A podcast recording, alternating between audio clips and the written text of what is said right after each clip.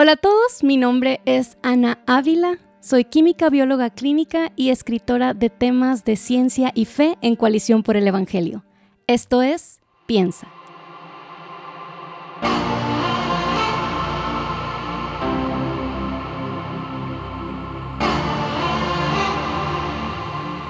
En este episodio de Piensa Podcast me complace decir que no estoy sola, sino muy bien acompañada por el pastor Miguel Núñez. Pastor, muchísimas gracias por estar aquí con nosotros. Un placer, Ana, poder acompañarte y contribuir a este segmento que ya tú vienes haciendo por un tiempo. Gracias, pastor. Y para los que no lo conocen, voy a brevemente presentarlo, leer un poco de su biografía. El doctor Miguel Núñez sirve como pastor titular de la Iglesia Bautista Internacional en Santo Domingo y es presidente y fundador del Ministerio Integridad y Sabiduría, que tiene como visión impactar la generación de hoy con la revelación de Dios en el mundo hispanoparlante. Él se graduó en la Escuela de Medicina INTEC en el año 1980 en la ciudad de Santo Domingo, República Dominicana, y cruzó sus especialidades en medicina interna y enfermedades infecciosas en los Estados Unidos. En el área ministerial obtuvo una maestría en teología del Southern Baptist School for Biblical Studies y un doctorado en el y un doctorado en ministerio del Southern Baptist Theological Seminary. Eso es brevemente eh, un poco de la biografía del pastor Miguel, pero pastor, nos gustaría escuchar un poquito acerca de usted. Yo estoy segura de que muchos de los que nos escuchan lo conocen como el pastor Miguel, muchos también seguramente lo conocen como el médico Miguel, pero quizá pocos lo conocen como el infectólogo Miguel. Así que, ¿por qué no nos, nos dice un poquito acerca de esta especialidad? ¿Qué hace un infectólogo y por qué usted se decidió en especializarse en esa área? Bueno, voy a comenzar el, por qué me decidí. es una historia muy temprana en el estudio de la carrera de medicina y, la motivación fue bastante básica, aunque muy pronto ¿verdad? descubrí otras cosas que entonces afirmaron a lo que yo había decidido. Pero de los profesores que tuve en términos de diferentes materias en la formación, mi profesor de infectología se había formado en Estados Unidos y la manera como él enseñó la materia me pareció extremadamente interesante. No solamente su forma de presentar el contenido, pero el, contenido mismo me pareció ah, sumamente desafiante, intrigante ah, y como que había mucho que aprender de ese mundo. Y yo tomé la decisión muy tempranamente, yo diría que quizás en el no recuerdo ahora si quizá en el segundo año cuando tomé infectología, ah, o quizás fue un poco más allá del segundo año, quizá a principio del tercer año, cuando ya yo comencé a, pensar que esa era la, la, rama de la medicina a la que yo quería dedicarme. En la medida que seguí estudiando entonces, fui descubriendo una serie de cosas que me motivaron continuamente y que me continúan motivando hasta el día de hoy.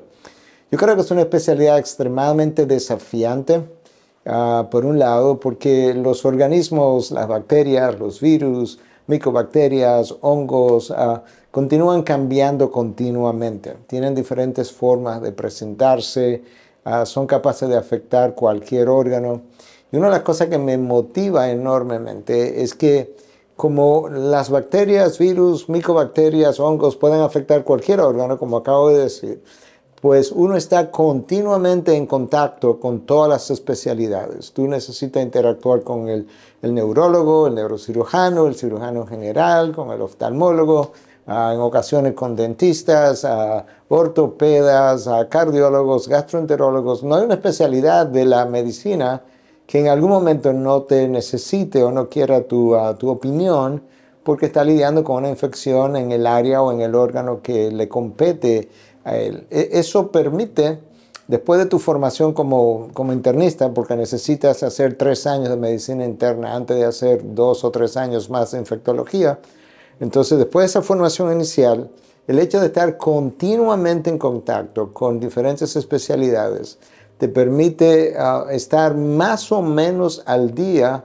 en diferentes campos de la medicina, de la medicina interna Ah, y, tú aprendes con eso, tu, tu, ah, tu conocimiento se expande continuamente y al mismo tiempo tú continuamente estás viendo pacientes interesantes. Yo no quiero, no quiero sonar negativo cuando hablo de que hay infecciones muy sencillas que realmente le, puede tratar cualquier persona, una infección de orina, una infección de garganta, pero lo que realmente como que me desafía es cuando la infección es una infección compleja, todavía no se le ha encontrado la razón, la presentación es atípica, porque tu trabajo es como trabajo de detective, literalmente. Tú andas buscando y levantando y volteando cada piedra para no dejar nada sin, revisar.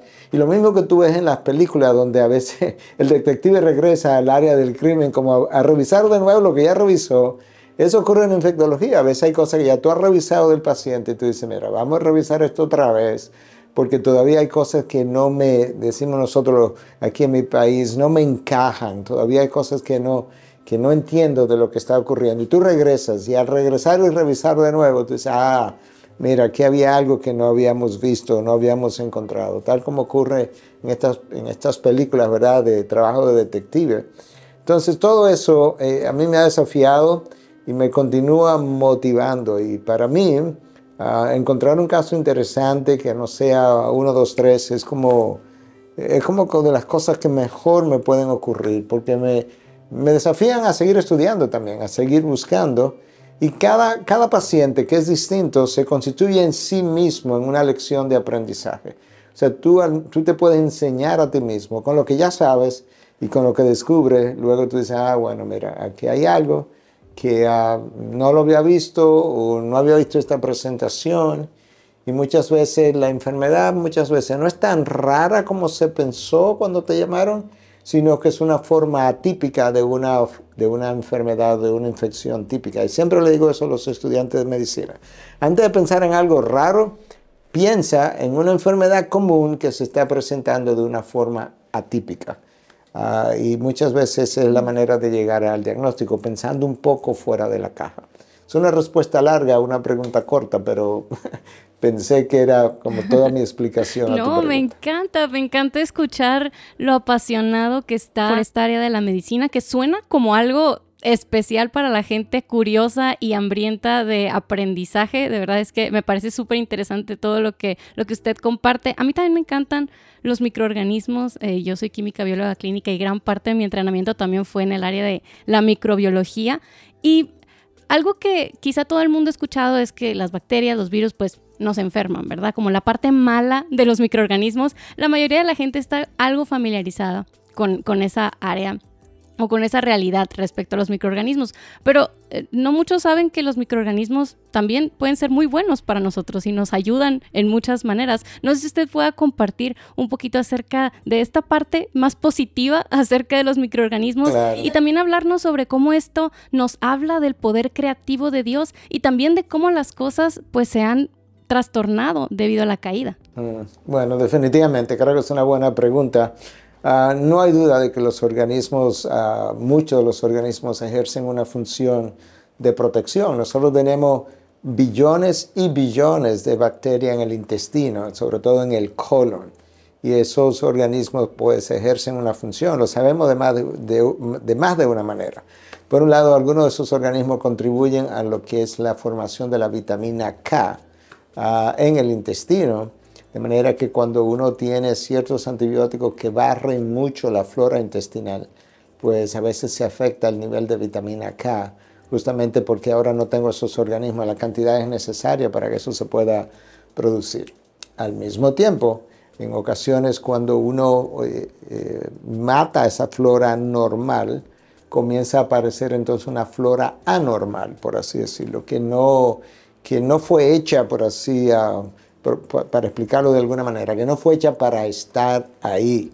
Dios diseñó esta otra flora, en el caso del intestino del colon específicamente, son anaerobios por un lado, muchos anaerobios, organismos capacitados para vivir en, un ambiente, un hábitat relativamente de poco oxígeno, ah, y por otro lado otros organismos que llamamos gran negativos, que tiene la capacidad de vivir ahí y de no enfermar al paciente. billones y billones y billones de bacterias viviendo ahí sin que el paciente se enferme. Lo mismo podemos hablar de la cavidad bucal. La, cavidad bucal, de hecho, la raíz de un solo diente tiene millones de bacterias también y viven ahí, no nos molestan. Obviamente de vez en cuando nos causan una infección ah, que, el, que el dentista o el médico tiene que tratar, pero en general están viviendo ahí de una manera normal y, ejercen una función también protectora. Lo mismo pudiéramos decir de, de la piel, ¿verdad? Que nuestra primera barrera de defensa. Nuestra piel está colonizada, no contaminada, no infectada, colonizada, uh, con bacterias que viven ahí, que no nos afectan, que no producen ninguna infección. Pero que si la quitamos, entonces comenzamos a ver otros organismos crecer que no están hechos para vivir con nosotros y que nos pueden invadir. Entonces, esa es una función importante de protección incluso para nosotros. Pero por otro lado, en la naturaleza, ahí afuera, hay un número de organismos capaces de producir antibióticos. Y la penicilina, por uno, ah, para mencionar uno, cuando se descubrió, se descubrió en la naturaleza, no fue un producto sintético. Hoy en día hay antibióticos que se están sintetizando, pero muchos fueron descubiertos en, hongos, productores de, estos, de estas sustancias que tienen la capacidad de eliminar bacterias. Entonces, tú puedes ver que Dios en su poder creativo ah, puede diseñar un, sistema, ah, un sistema de defensa para el ser humano capaz de sostener billones de bacterias en la cavidad bucal, billones de bacterias en el colon, billones de bacterias en la parte íntima del aparato genital femenino ah, sin que produzca ninguna infección. Ah, y sin embargo hay otras partes de nuestros cuerpos que si le pusiéramos una porción pequeña de esas infecciones se infectarían inmediatamente. Entonces tú puedes ver cómo el creador puede crear un espacio completamente protegido de esas infecciones y sin embargo otros que son altamente sensibles a pequeñas cantidades de esas bacterias ciertamente la habilidad del creador para hacer que organismos puedan ah, subsistir de una manera simbiótica, de manera que el organismo me ayuda a mí, pero yo ayudo al organismo también porque le permito que, viva ahí, no hacerle daño y que permanezca conmigo. Entonces tú puedes ver en, en ese mismo diseño cómo un creador puede tener la habilidad de hacer tal cosa, cómo cómo diseñó lo que llamaríamos la mucosa del colon, ¿verdad? la pared del colon, para que pueda tener estos billones de bacterias sin que sea molestada, o la mucosa de la boca para hacer algo similar, o los mismos ojos, los ojos son relativamente resistentes a la infección. Digo relativamente porque se infectan, obviamente, pero piensa que en la mañana nos lavamos la cara con agua que muchas veces no está tan limpia nos pican los ojos, nos llevamos los dedos que no están tan limpios y sin embargo las infecciones de los ojos no son tan frecuentes. Uh, porque, bueno, porque el diseñador lo hizo con, con capas de, eh, de, protección que tienen su nombre, ¿verdad? Ah, eh, que, que, relativamente tienen poca vascularización en la parte anterior, lo que hace que las bacterias al llegar, pues no tienen una facilidad inmediata de alimentarse de, de la sangre y demás y poder crecer.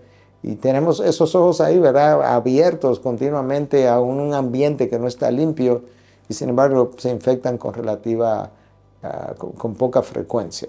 Una vez más, hablando de la capacidad de nuestro Dios creador, diseñador, ¿verdad? De todo lo que es la, el mundo en el que nosotros vivimos. Amén. Es, es maravilloso pensar en todas estas áreas de nuestro cuerpo y que han sido cuidadosamente diseñadas por el Señor. Y, bueno, como el pecado ha ocasionado que todo ese equilibrio perfecto se ha trastornado y ahora nos encontramos con infecciones y cosas que están fuera de su lugar.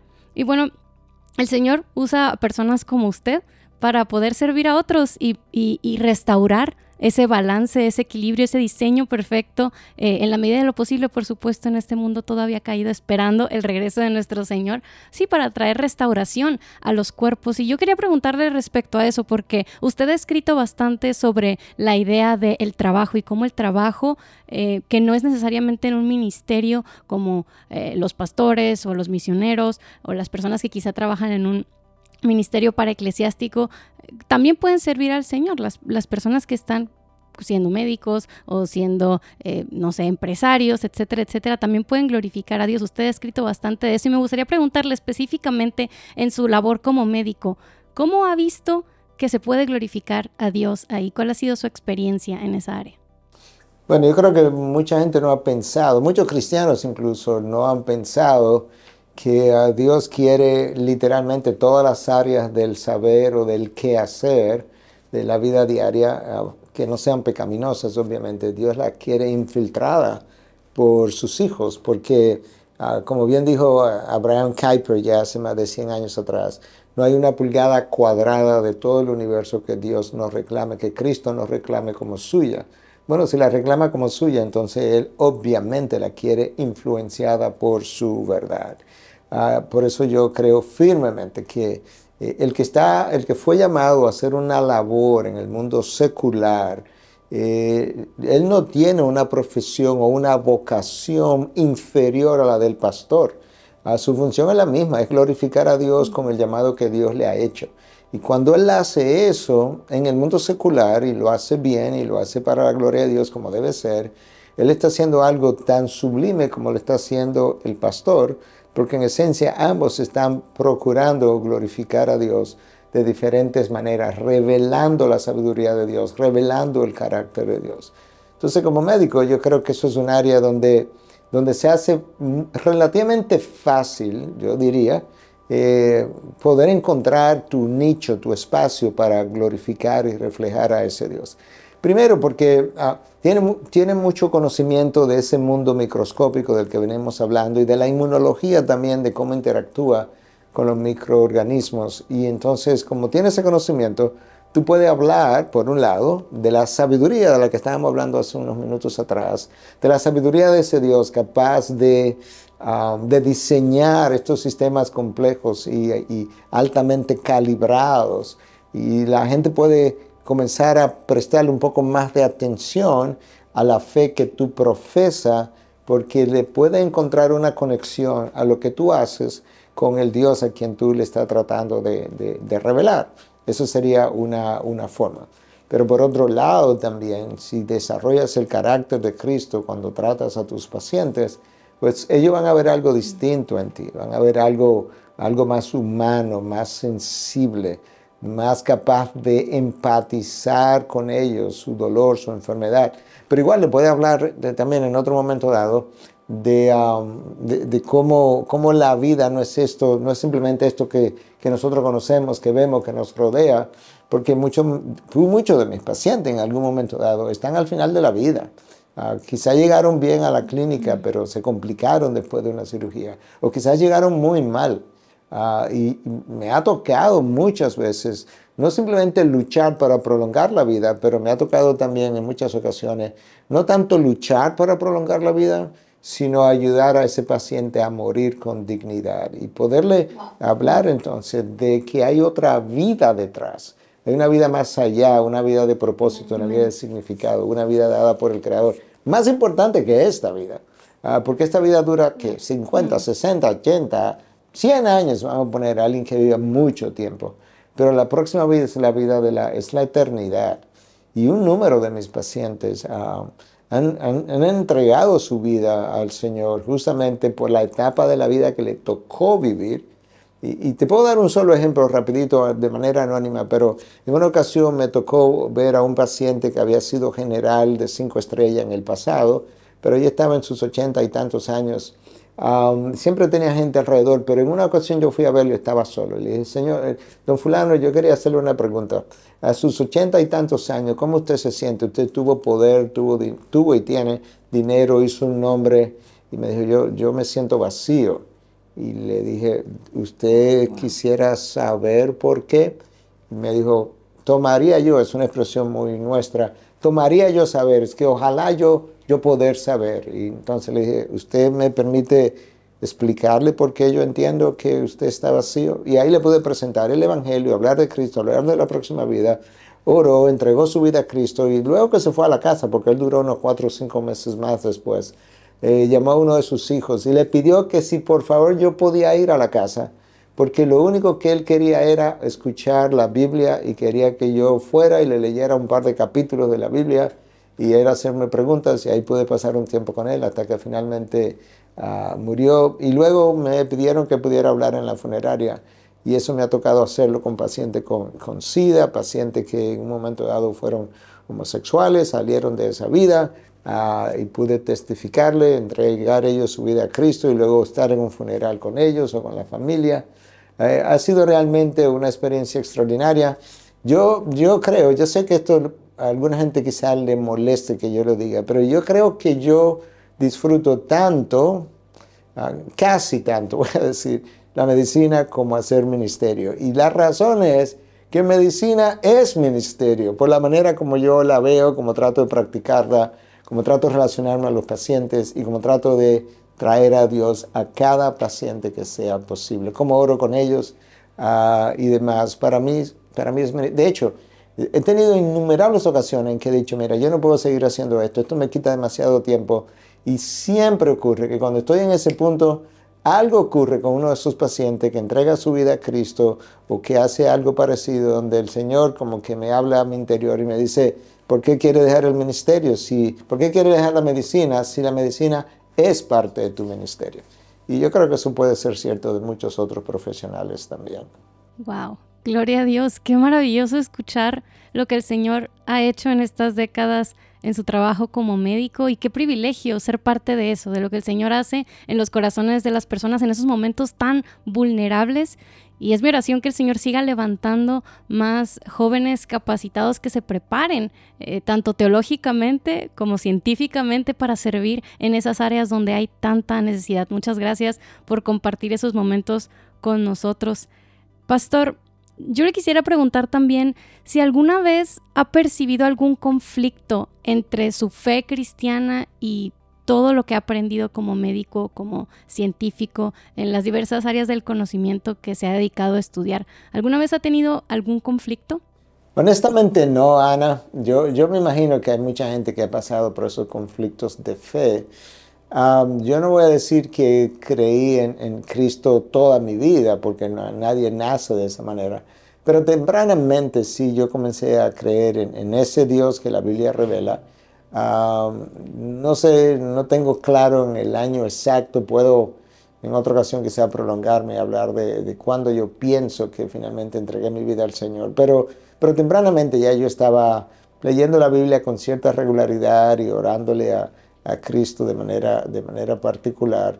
Y la medicina lo único que, que, hizo fue, cuando entré en ella, es como abrirme los ojos para ayudarme a ver, es que toda esta, todo este mecanismo de funcionamiento, de organismo, de inmunología, eh, nosotros sabemos mucho más de inmunología que cuando yo comencé a estudiar medicina, pero sabes qué, Ana, todavía nosotros no sabemos nada. Eso es una rama sumamente compleja.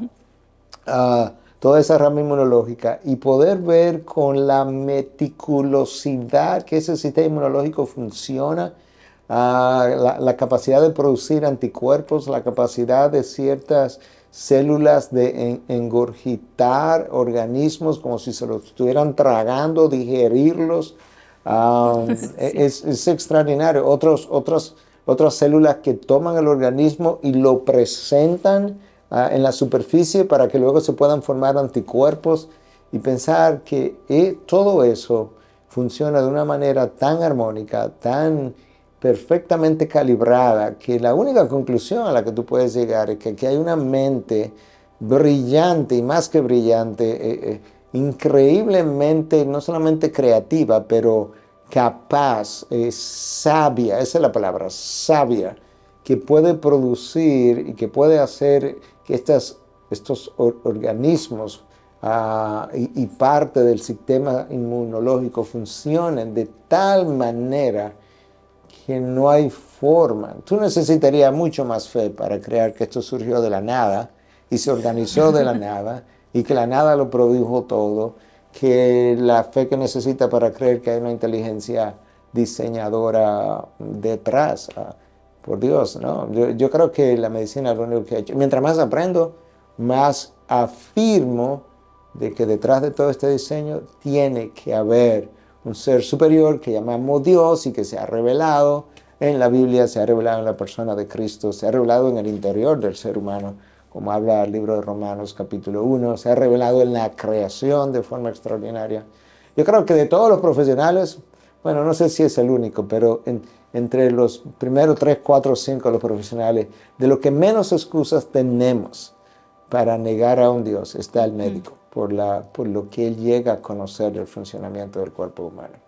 Totalmente. Y mientras usted hablaba, yo me acordaba también de mis clases de inmuno, mis clases de bioquímica celular, y, y no puedes evitar sino asombrarte. Y ahí el asunto es hacia quién te vas a asombrar, ¿no? Los que, eh, los necios de corazón, pues van a rehusarse a admitir que hay una, eh, hay, hay una inteligencia detrás de todo este diseño y van a hacer hasta lo que no por negar eso. Y es ahí donde quizá algunos encuentran conflicto con cuando nos encontramos con personas que hacen todo lo posible por negar eso que nuestros ojos no pueden evitar discernir. Tiene que haber algo detrás de toda esta maravilla que contemplamos y si definitivamente los profesionales, estudiantes también de ciencias de la salud estamos una y otra vez siendo confrontados con la magnificencia del diseño, de la creación del Señor y no podemos evitar sino adorarle si es que Él ha abierto nuestros ojos a poder eh, contemplar esa, esa belleza y esa gloria que Él ha revelado. Maravilloso, el problema, definitivamente. El problema del ser humano no es evidencia. Pastor, le quería hacer... La evidencia está ahí, el problema es moral, que no queremos creer porque no queremos rendir cuentas. Totalmente. Que el Señor siga abriendo ojos a su gloria porque la evidencia está ahí, como usted dice, definitivamente. Una pregunta quizá un poco chusca, pero me da curiosidad saber cuál es su microorganismo favorito. Yo tengo uno, es muy aburrido el mío, pero me gustaría saber cuál es el suyo. Yo no sé si yo tengo un microorganismo favorito. pensando, nunca había hecho, ah, nunca me había hecho la pregunta. Yo creo que hay cosas que ciertos organismos hacen que sí me sorprenden y que yo pudiera decir que me gusta hablar de eso de manera favorita, pero la capacidad que tiene, por ejemplo, una micobacteria tuberculosis de entrar eh, a un macrófago, que es una célula ¿verdad? del organismo, y quedarse ahí dormida por 10, 15, 20, 30, 40 años, sin morir, sin ser destruida y que de repente se despierta y 40 años después crea una neumonía por tuberculosis, eh, pero había estado ahí toda la vida. Ah, lo mismo puede pasar con los virus del herpes, cuando la gente tiene lo que llamamos nosotros herpes zoster, que en, mi país le llaman culebrilla, no sé cómo le llamarán en tu país, eh, ese, mm. esas, esas verrugas que salen en un lado, ya en un brazo, en una mano, en una pierna, en un glúteo, en la cara. Ah, ese herpes estuvo ahí dormido por años y años. Después que el paciente le dio varicela, se quedó con él. La capacidad luego de despertarse en un momento dado. O sea, esas son cosas como que siempre me han llamado la atención poderosamente. entonces hay, cosas así de organismos. Ah, estoy pensando en otro organismo ahora. El enterococo, por ejemplo, es un organismo que es muy frecuente en el intestino eh, hace más de 40 años atrás se desarrolló una, un antibiótico para el enterococo que se llamó, o se llama todavía, vancomicina. Y después que pasaron 35 años, sin que el enterococo hubiese podido producir una resistencia al antibiótico, se pensó, wow, parece que la resistencia nunca va a ocurrir. Y se pensó incluso, bueno, la razón por la que no, parece que no va a ocurrir, porque a un organismo lo que le toma son un par de años para comenzar a hacer resistencia cuando sale un antibiótico nuevo. Y este organismo tenía 35 años y no había hecho resistencia a, este antibiótico en particular. Y la razón por la que no lo había hecho es porque se requiere colocar 10 genes distintos en línea en el mismo orden para producir la resistencia. En otras palabras, imagínate que tomas 10 monedas y la enumera del 1 al 10, la pone en un bolsillo, ¿cuál es el chance de que cuando tú metas la mano en el bolsillo y saques una moneda, saque la número 1? Bueno, 1 en 10. Y el chance de que saque la número 1 y luego la número 2 es 1 en 100. Y así hasta llegar a 10. Bueno, el chance de que eso pueda ocurrir es 1 en billones y billones. Bueno, se pensó eso no va a ocurrir. Bueno, el enterococo finalmente montó los 10 genes, uno atrás del otro y creó la resistencia 35 y tantos años después. Eso es sorprendente, ah, pero lo hizo. Entonces hay cosas así de los organismos que me llaman poderosísimamente la atención. Pero no sé si tengo un organismo favorito. Ahora dime el tuyo, a ver qué. El mío es muy aburrido, es muy aburrido porque mi microorganismo favorito es el rinovirus. Los virus siempre me han parecido sumamente fascinantes. Eh, todavía me vuela la cabeza como pensar en cómo cómo se multiplican dentro de una célula, todo lo, que sucede y como que están en el borde entre la vida y no vida, es casi como robotitos biológicos, me parecen fascinantes. Y bueno, el rinovirus es como uno de los más comunes, siempre nos está enfermando a cada rato, cada año. Em, y me acuerdo que en la universidad escribí un ensayo sobre el rinovirus y me gustó mucho investigar sobre él. Por eso tiene un lugar especial en mi corazón, pero es uno de los más comunes. Por eso digo que es aburrido. Muy bien, entiendo. Pero ciertamente los virus ah, no tienen pared celular, por eso es que tienen que vivir dentro de intracelularmente eh, para sobrevivir. Sí, son, son fascinantes. y ya para terminar, me gustaría que nos compartiera algún consejo uno o dos consejos que usted le daría a un joven, a una joven que está considerando empezar a estudiar ciencias de la salud o más específicamente medicina? ¿Qué consejo le daría? Bueno, yo creo que hay, varias cosas que debiera tomar en cuenta. Por un lado, cuidarnos de no metalizarnos, si es, no sé si esa es la palabra, pero es, e, esto puede pasar en cualquier rama, pero cuando ocurre en medicina es particularmente doloroso que, que alguien que debe cuidar de la salud del paciente pueda terminar haciendo medicina por hacer dinero. Yo no, yo no digo que, que no quieres, que no quieras que te paguen, no, estaría muy bien. La misma Biblia afirma que el obrero es digno de su salario pero que tú estás haciendo medicina por ganar dinero, que estás haciendo procedimiento porque quiere ganar dinero y que te pudiera prestar incluso hasta para hacer procedimientos que no están indicados simplemente porque es una forma de ganar dinero. Yo creo que tienes que cuidarte de eso porque mm. el mundo está rodeado de eso en todos los campos de, del, del qué hacer. Eso por un lado. Por otro lado, cuidarte de que no te insensibilice, como que, bueno, se me murió un paciente hoy, se me murió otro mañana, y otro la semana que viene y como que ahora la muerte no significa nada, porque total, eh, todos vamos a morir. No, cada muerte significa mucho para alguien.